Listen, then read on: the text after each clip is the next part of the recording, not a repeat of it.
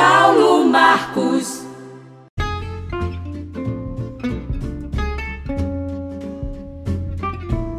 Dos 37 ministérios anunciados para o próximo governo, o presidente eleito Luiz Inácio Lula da Silva ainda não anunciou os titulares de 31 pastas.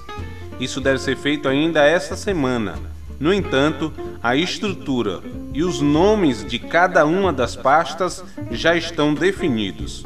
É o que disse nesta terça-feira o futuro chefe da Casa Civil, Rui Costa. Praticamente tudo pronto, todo mundo já tem onde sentar, os ministros já têm gabinete para todo mundo. O organograma está pronto, nós vamos divulgar essa semana de todos os ministérios. Cada ministro, essa semana que for nomeado, receberá um kitzinho, um kit ministro, já com seu organograma, aonde ele vai ficar, ah, tudo que ele precisa fazer para poder começar a trabalhar já no dia 2, depois da posse. No final de semana, semana, Rui Costa já havia anunciado que serão 37 pastas, que devem manter o custo do atual governo, já que, segundo ele, não haverá criação de novos cargos.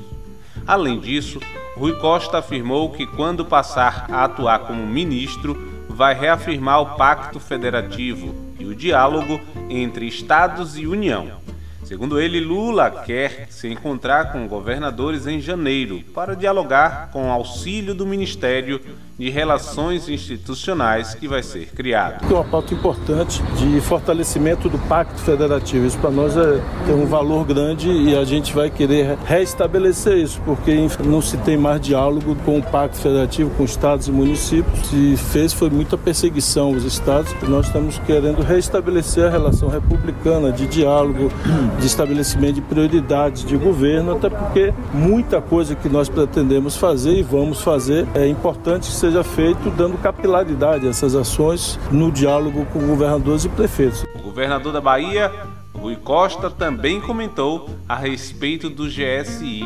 Gabinete de Segurança Institucional, que é um ministério ligado à Presidência da República. A pasta é responsável pela segurança do presidente e do vice-presidente. Segundo ele, a estrutura a ser montada vai ser provisória, de transição. A equipe definitiva não foi definida e nem foi anunciado se vai ser comandada por um militar, como atualmente, ou por um civil.